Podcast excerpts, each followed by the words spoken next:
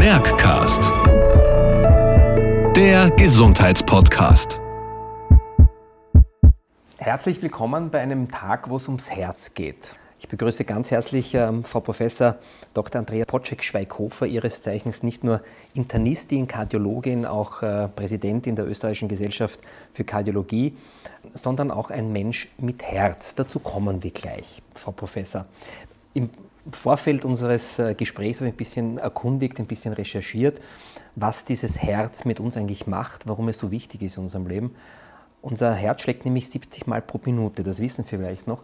Aber dass es 100.000 Mal ähm, am Tag schlägt, diese Arbeit leisten muss und insgesamt bis zu unserem 70. Lebensjahr äh, 2,5 Milliarden Mal, also ganz schön, ganz schön oft, kann man durchaus sagen.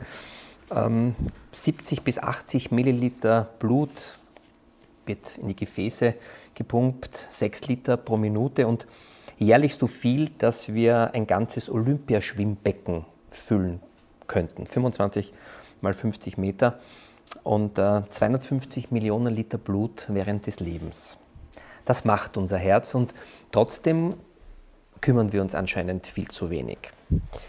Heute ist Valentinstag. Die Frage mal ans Auditorium: Wer von Ihnen ist derzeit verliebt?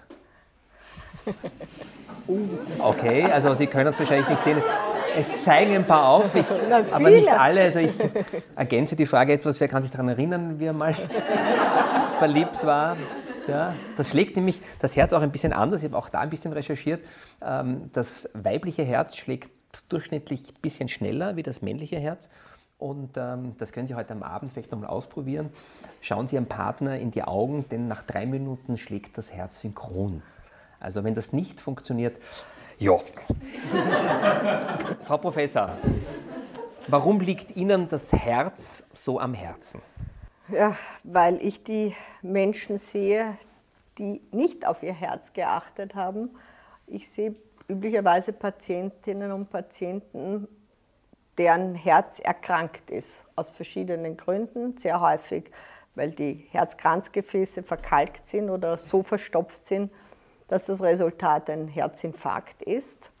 Und das ist eine lebensbedrohliche Situation. Wenn man da nicht rechtzeitig etwas tut, dann stirbt ein mehr oder weniger großer Teil des Herzmuskels ab. Und das äh, hat für den Patienten gravierende Folgen, selbst wenn er diese Situation überlebt. Das heißt, mein Ziel ist eigentlich, äh, je mehr ich mich mit Krankheiten und fortgeschrittenen Krankheiten beschäftige, ähm, Botschaften auszusenden, lasst es dazu nicht kommen. Jetzt haben wir im Vorfeld auch ein bisschen darüber geplaudert. Es ähm, hat extreme Fortschritte in der Therapie, in der Diagnostik gemacht, in der, in der Vorsorge. Also wir können eigentlich äh, wirklich glücklich sein, in einer Zeit zu leben, äh, wo es viele Möglichkeiten gibt. Und trotzdem ist die Herz-Kreislauf-Erkrankung eines der häufigsten Todesursachen mit den ganzen Nebeneffekten. Was sind die aktuellen Probleme in dieser? Warum, warum ist das nach wie vor so ein Problem, dass die Menschen zu wenig auf ihr Herz hören oder schauen? Das ist ein wahrscheinlich psychologisches Problem, warum Menschen sich nicht um mögliche Krankheitsentstehung kümmern. Ein junger Mensch steckt das natürlich weg. Auch die Zigarette am Abend in der Disco ist für einen 20-, 25-Jährigen noch nicht bedeutsam für die spätere Arteriosklerose, also Verkalkung des äh, arteriellen Gefäßsystems. Äh, je länger dieser Zustand aber anhält und je besser wir im Verdrängen von möglichen Schäden für unser Herz sind, äh, Nebensatz, ich glaube nämlich, dass die meisten Menschen eigentlich wissen, was gut oder schlecht ist für es ihr aber Herz, nicht tun, aber oder? es nicht tun.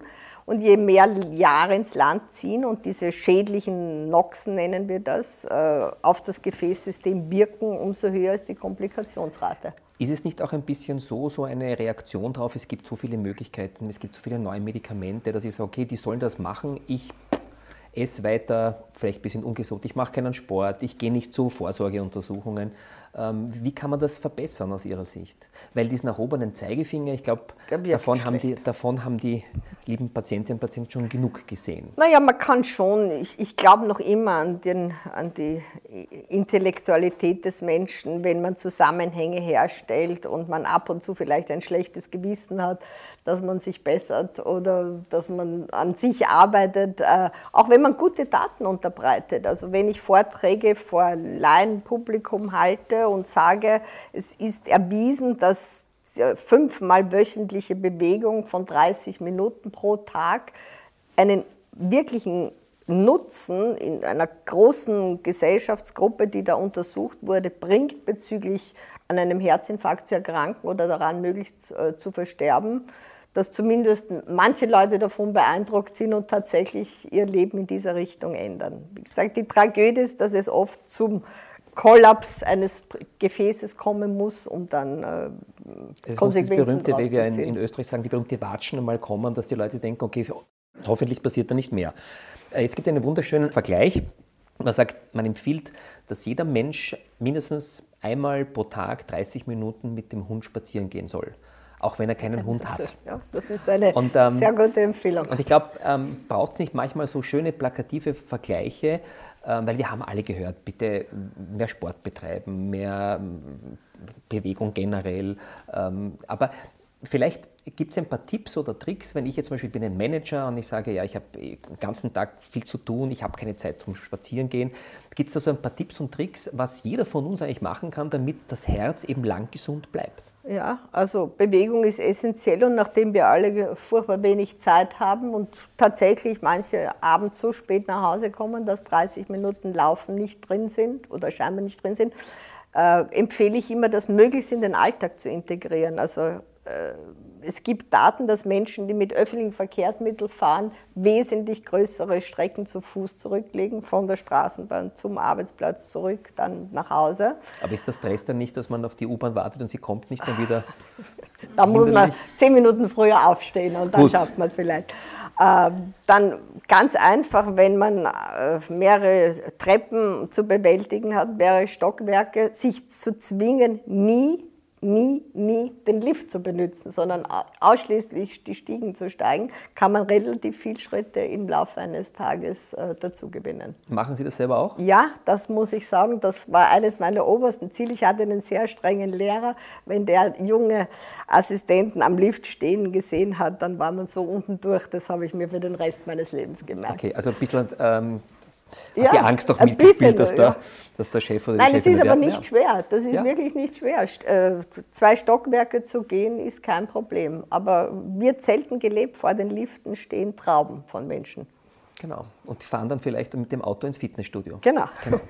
Ähm, vielleicht ist das auch ein, ein, Thema, diese Routine. Auch wir haben in so einem Leben so viele routinemäßige Dinge, die wir tun, aber wäre das nicht auch ein Ansatz, den Sport, die Bewegung als Routineprogramm ins Leben zu integrieren? Also, dass man sagt, ich gehe Montag und Mittwoch fix irgendwo in ein Fitnessstudio ja. oder mit meinem Hund spazieren. Ja, ich, ich glaube, dass der Mensch braucht sowas wie einen Raster für sein Leben mhm. und, und danach möglicherweise auch die Arbeit ein bisschen auszurichten, soweit es halt möglich ist. Ja.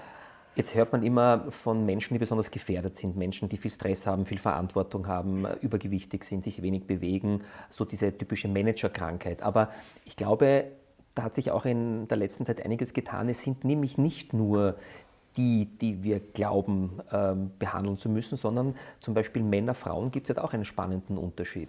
Gibt es auch, aber zu Ihrer ersten Bemerkung, also die koronare Herzkrankheit, die Verkalkung der Kranzgefäße ist ganz bestimmt keine Managerkrankheit. Mhm. Also wir finden gerade in Bevölkerungsgruppen, die sich schlecht ernähren, und das sind üblicherweise nicht Manager, sondern mhm. Menschen, die sogenanntes Junkfood ganz schnell an der U-Bahn-Haltestelle konsumieren, die dann mit dem Lift äh, ihren Burger zu Ende essen. Also in diesen Bevölkerungsgruppen wesentlich häufiger äh, Herz-Kreislauf-Erkrankungen mhm. zum Beispiel. Auch der Nikotinkonsum ist in äh, diesen Bevölkerungsgruppen eindeutig höher. Vielleicht noch einmal anschließend ähm, diese Frage Männer-Frauen-Unterschied. Männer, Was ist da aus Ihrer Sicht zu sagen? Wo, da der, wo liegt der Unterschied? Der Unterschied liegt äh, in dem Fall mal günstig für die Frauen, dass sie im Schnitt zehn Jahre später erkranken. Äh, sowohl was Schlaganfall, auch Herzinfarkt liegt, weil ähm, die Frauen durch die natürlich wirkenden Hormone, die Östrogene, Gestangene, ja. die haben einen schützenden Faktor oder Wirkung auf das Gefäßsystem. Das ist der Grund, warum bis zur Menopause es selten ist, dass Frauen zum Beispiel mit einem Herzinfarkt ins Krankenhaus kommen. Wenn allerdings die natürliche Wirkung nachlässt, und dann, sind sie, dann gilt wieder Gleichheit im Sinne von äh, Erkrankungswahrscheinlichkeit. Jetzt ist es auch sehr spannend für mich zu sehen, dass ähm, Frauen anscheinend viel später zu einem Arzt gehen, der sie zumindest einmal äh, begutachtet, als wir Männer. Äh, wir haben ja nicht nur die Männergrippe, wir sterben ja schon bei einem leichten Schnupfen. Ähm, aber ist es nicht auch so, dass die Frauen sich, naja, ich gehe jetzt nicht, ich habe so viel Belastung, ich habe die Kinder, ich habe vielleicht einen Job, ich bin, ach, das wird schon nicht sein. Ne? Wie kann man da ein bisschen daran arbeiten, dass wir gerade, wenn wir es vielleicht noch nicht so ernst spüren, trotzdem die ersten Warnzeichen erkennen sollten? Als Frau vor allem. Ja, also erstens mal vermitteln, auch durch Aufklärung, dass die Symptome durchaus ein bisschen anders sein können, nicht so dramatisch. Wie zum Beispiel? Es kann ein Schmerz, der sich mehr in den Oberbauch projiziert. Es sind, äh, oft ist es nur eine starke Übelkeit, äh, diffus ausstrahlende Schmerzen. Äh, also sozusagen die ganz klassische Symptomatik im, im wirklich großen Infarkt ist die Symptomatik ähnlich. Oder, aber so diese Vorformen, die Frühstadien, die sind bei Frauen oft weniger ausgeprägt und das muss man bei aller Selbstkritik sagen, werden auch von Ärzten oft nicht so ernst genommen. Äh, die Frauen selber nehmen sich nicht so ernst und wahrscheinlich auch die Ärzte nehmen diese nicht so eindeutig beschriebene Symptomatik mhm. nicht so ernst. Und das ist oft eine unglückliche Konstellation, dass Frauen dann tatsächlich einerseits später ärztliche Hilfe im Sinne von Diagnostik aufsuchen und auch häufiger wahrscheinlich weggeschickt werden. Das wird schon nicht so schlimm sein. Also diese Daten gibt es leider. Was, was, würden Sie diesen, diesen haben Sie vielleicht eine, ein, ein, Fallbeispiel, wo Sie sagen, okay, das, das, ist so ein typischer Fall, wo man sagt, da hätte man früher äh, reagieren sollen, dann hätte man einiges vermieden? Ja, dies, diese konkrete Frau ist ein paar Wochen her, ist kürzlich mit einem Infarkt ins Krankenhaus gekommen. Der war, da war dann die, die Symptomatik sehr typisch, so wie wir es uns alle vorstellen, ein Brustschmerz und Übelkeit, Erbrechen dazu. Aber im genauen Befragen hat sie dann gesagt, dass sie seit Wochen äh, eher so ein Unwohlsein bei Belastung spürt, dass eben nicht der typische Herzschmerz ist, wie wir es auch vielleicht aus den Lehrbüchern wissen. Und hätte man dann genauer hingehört, hätte man früher aktiv werden können und im besten Fall auch diesen Herzinfarkt verhindern können. Und was sind jetzt so die, die, die Faktoren, die da besonders ähm, zu begutachten sind oder wo man Naja, der Bluthochdruck ist, haben wir glaube ich ja kurz gesprochen, das ist für jeden Menschen machbar. Ich sage spätestens ab dem 40. Lebensjahr. Wie sind die Normwerte?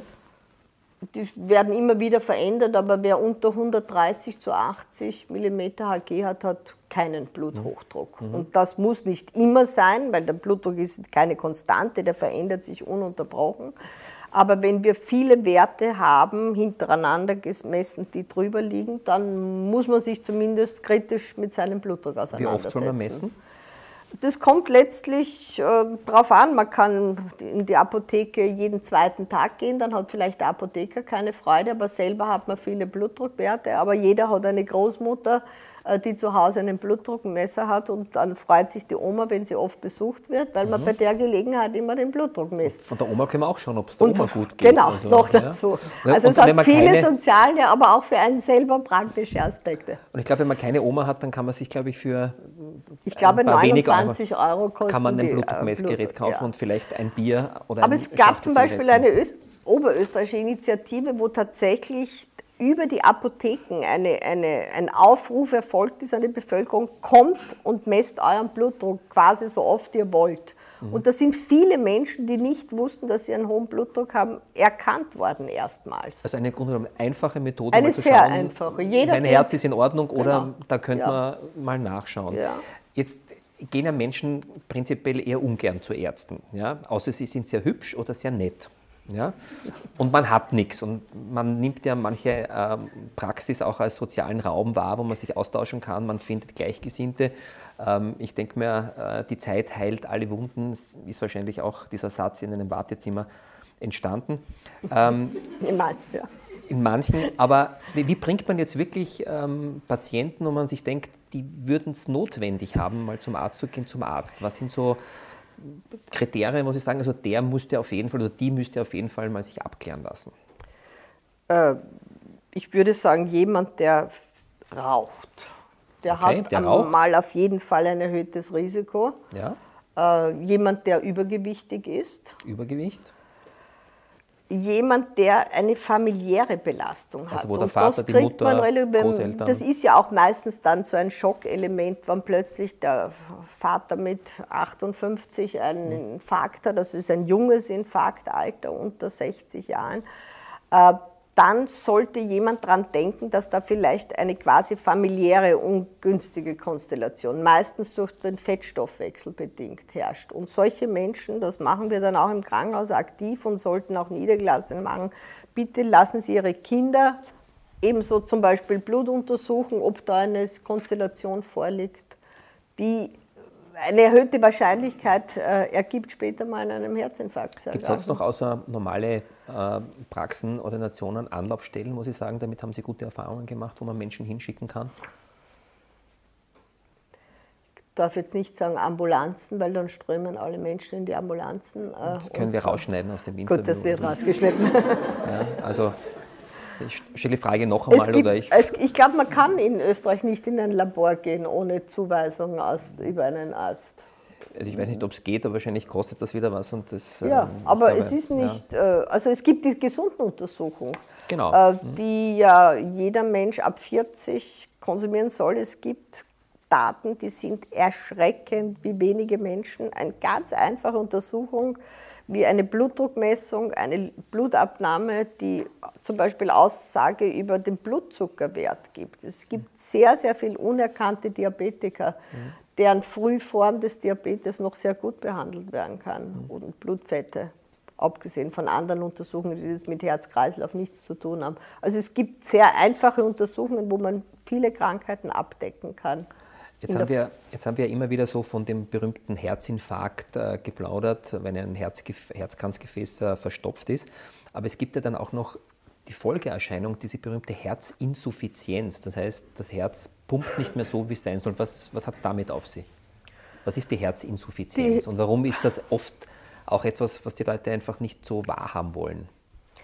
Äh, Herzinsuffizienz heißt, der Herzmuskel pumpt nicht so, um das Blut aus dem Herzen auszupumpen und damit den gesamten Körper und die Organe ausreichend mit sauerstoffreichem Blut zu versorgen. Das kann man sich gut vorstellen, nachdem Sie eingangs eine so beeindruckende Zahl von Herzaktionen genannt haben, wenn das also sich über eine längere Zeit hinzieht, dass es zu einer chronischen Unterversorgung mit Sauerstoff dieser Organe kommt.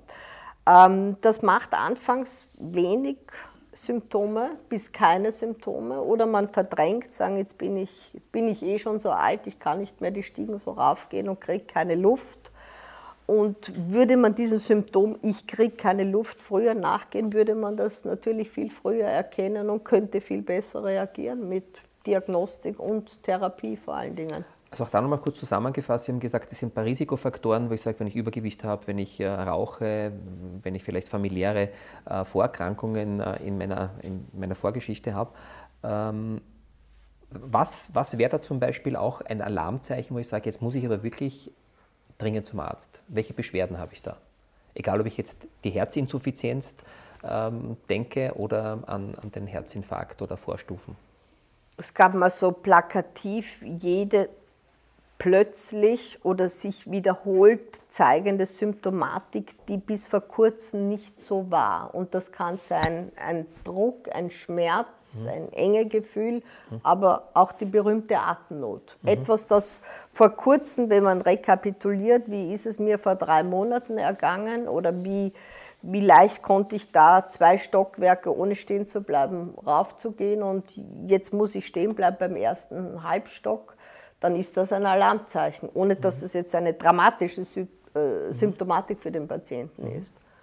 Ihr habt auch noch ein bisschen recherchiert, zum Beispiel, äh, dass die Anzahl der Herzinfarkte zwischen Weihnachten und Neujahr am höchsten sind. Im Gegensatz ähm, zum Übergewicht, das nimmt zwischen Neujahr und Weihnachten noch mehr zu. Ähm, Montag also, ist der risikoreichste Tag. Warum das? Weil offensichtlich das Wochenende äh, in, äh, in, einer, in einer Kumulation äh, zu, einer, zu einem, einem Ausbruch einer Erkrankung führt, die äh, latent schlummert. Äh, also sprich eine Engstelle eines Herz-Kranzgefäßes, sogenannte Plaque, dass das Stressfaktoren, dass das exzessives Rauchen, dass das äh, zu viel Essen, dass all diese, diese Faktoren, die am Wochenende zusammenspielen, dann äh, am Montag zum Infarktereignis führen. Frau Professor, ähm, die nächsten zwei, drei Minuten als Abschluss habe ich für Sie was ganz Spezielles vorbereitet. Und zwar so einen kleinen Word-Rap. Kurze Fragen, kurze Antworten. Ähm, ich bin sehr gespannt. Keine Sorge, es wird nicht wehtun. Oder vielleicht doch. Wie betreibt eine Kardiologin Herzvorsorge? Indem sie nicht raucht, indem sie sich ihre Blutwerte analysieren lässt, äh, indem sie Bewegung macht in Form von Schwimmen und möglichst viel Gehen, aber nicht genug.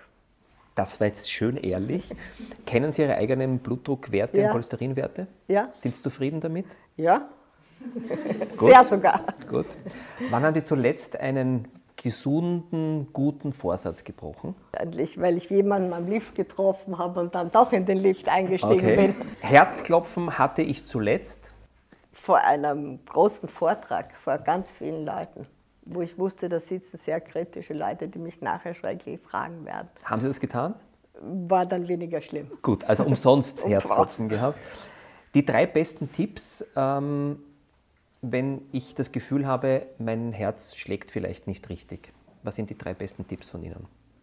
Also irgendwas ist mit mir, was äh, empfehlen Sie mir? Blutdruck messen, weil ich beim Blutdruckmessen auch den Puls mitmesse. Und wenn das immer wieder sehr variiert und sehr unterschiedliche Werte ergibt, dann ist das ein Hinweis für eine Herzrhythmusstörung.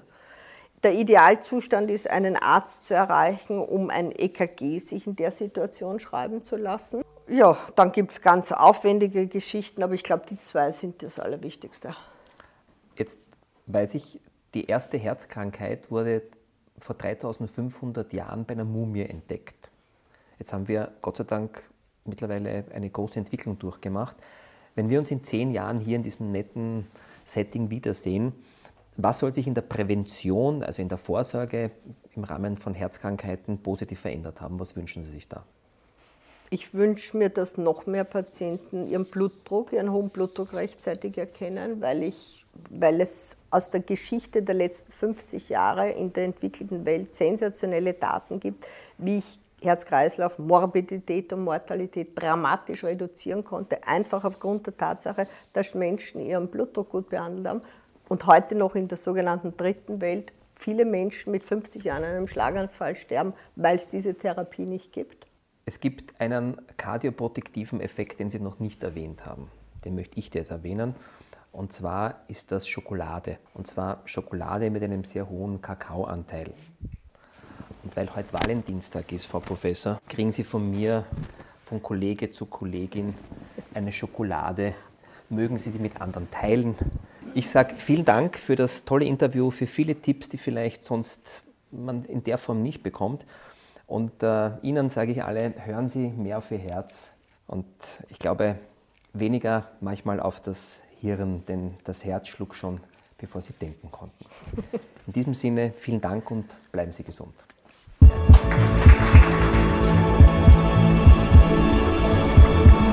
Merckcast, der Gesundheitspodcast.